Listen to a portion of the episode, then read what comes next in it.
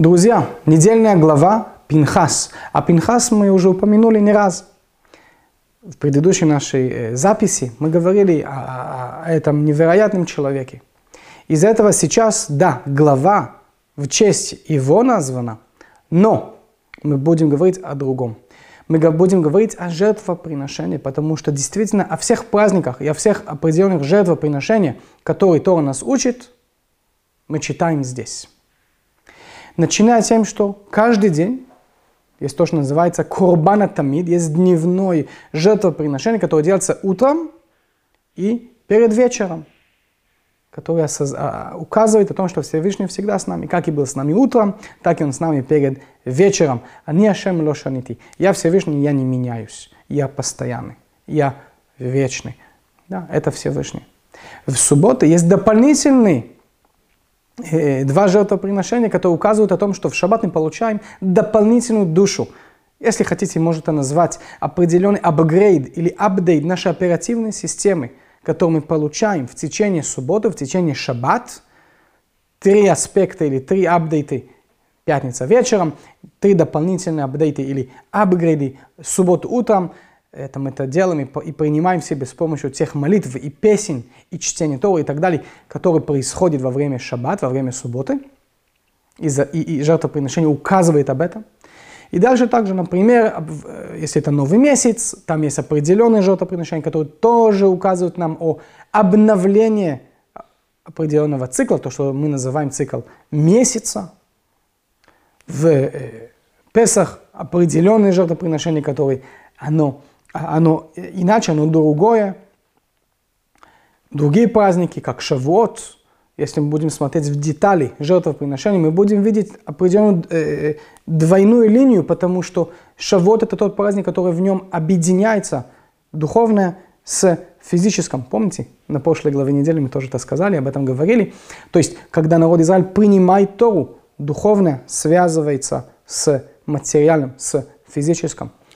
И тогда, после этого, у нас есть э, жертвоприношения для Рожа Шана, для Йом-Кипур и для э, Шмини Ацерет. Они немного другие жертвоприношения, они указывают о том, что это как раз начало всего, начало творения мира, начало замысел творения.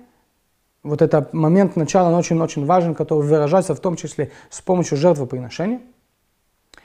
И, конечно, праздник Суккот, где во время Суккот не только, что мы приносим 70 жертвоприношений в честь 70 народы мира, что был благословен для всех народов мира. Есть определенные дополнительные жертвоприношения, которые тоже указывают, что праздник Суккот, в нем есть двойная или в два раза больше жизнь и для всех народов мира, и тоже для нас, для народа Израиля. Также очень красивый момент – это то, что эти все жертвоприношения – встроены по 10 сферот. Для тех, которые изучали со мной, например, курс Кабалы, мы прошли через все 10 сферот. Давайте посмотрим совсем вкратце, как эти жертвоприношения связаны с 10 сферот. Чудесным образом эти э, жертвоприношения мы можем видеть, как они связаны с 10 сферот. То, что мы э, изучали в наших курсах Кабалы и так далее. Например, кетер – это корона. Жертвоприношение, которое связано с кетером, это то дневное жертвоприношение, которое мы два раза приносим, которое указывает о изобилии, о благодать Творца, который течет, который приходит, который наполняет этот мир, наполняет нас и нашу жизнь каждый день, несмотря на, на что. Это всегда там, эта корона навсегда там. Вторая сфера – это хухма, это мудрость. И она указывает о дополнении в жертвоприношении, которое происходит каждый шаббат. Каждый шаббат дополнительный жертвоприношение, которое мы называем мусаф или добавка. Кстати, он тоже выражается в словах молитвы, особенно если вы молитесь а, по э, сиду, по молитвенник сфар, э, сфардов, то есть хасидов, или сефарадим, или э, Эдота Мизрах, где есть молитва, которая также называется кетер – и в, э, праздник Мусав – это дополнительное жертвоприношение, указывает о мудрости Творца. Мы празднуем сотворение мира, мы празднуем то, что Всевышний создал мир за, за 6 дней, и каждая суббота, каждый шаббат мы празднуем вновь то, что этот мир существует, сотворен для каждого из нас. Новый месяц у нас есть тоже Мусав. Тоже жертвоприношение, которое указывает нам о обновлении месяца. И это как раз связано с э, сферат бина. Сферат бина как раз указывает тоже о обновлении. Потому что бина – это корень обновления жизни. Весь э, жизненный поток с верхних миров выходит через бина. Из этого мы говорим, что бина – это как мама, который рожает, который дает жизнь своим детям. Дальше давайте посмотрим. Первый день Песаха – это хесед, это милосердие или э, э благодарности, дарование. И оно указывает о том, что мы вышли из Египта. Это большое милосердие, которое пришло к нам.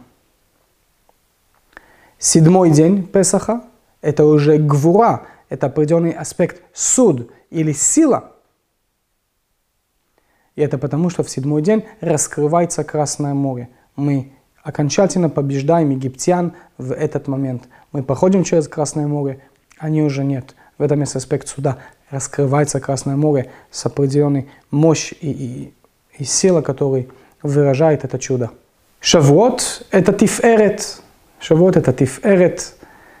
Э, оно очень-очень красиво тоже связано и с точки зрения цветов, и с точки зрения дарования Торы. Роша Шана – это Нецах. Нецах – это вечность, потому что Роша Шана раскрывается вечность Творца, вечность королевства или царства Творца над этом мире. Год – вот эта определенная красота, которая также связана с Аарона Коэн. Аарон э, первосвященник, он представителя год, это Йом-Кипур, потому что Йом-Кипур это в основном день работы первосвященника. Эта красота, эта работа происходит во время Йом-Кипур, и также год связан с жертвоприношением этого дня. Сукот – это есод, есод связан с половыми органами, с жизнью. Праздник Сукот в определенные свои аспекты исправляет наше падение в этой теме, моральный, этичный, нравственный и так далее – и уже Симха Тора, радость Торы. Симха Тора – это уже Малхут, это уже благодарность к, э, к царю, к королю, ко Всевышнему. И я рассказываю об этом, потому что тот порядок, который мы видим в Торе, то, что мы читаем в этой главе, мы читали о жертвоприношении в предыдущих книгах, в книге Вайкра, показать, что вся Тора, она не рандомальная, есть определенный порядок. И когда мы изучаем глубже то, мы можем раскрыть и увидеть этот порядок, и видеть этот э, метафизический, этот трансцендентный порядок, как он выражается в Торе. Дай Бог, это поможет нам и увидеть этот порядок и в нашей личной жизни. Укрепить в себе уверенность, вера, понимание и раскрыть свои глаза, чтобы увидеть присутствие Творца в каждый момент, в каждый элемент, в каждое отношение в нашей жизни. Шаббат шалом.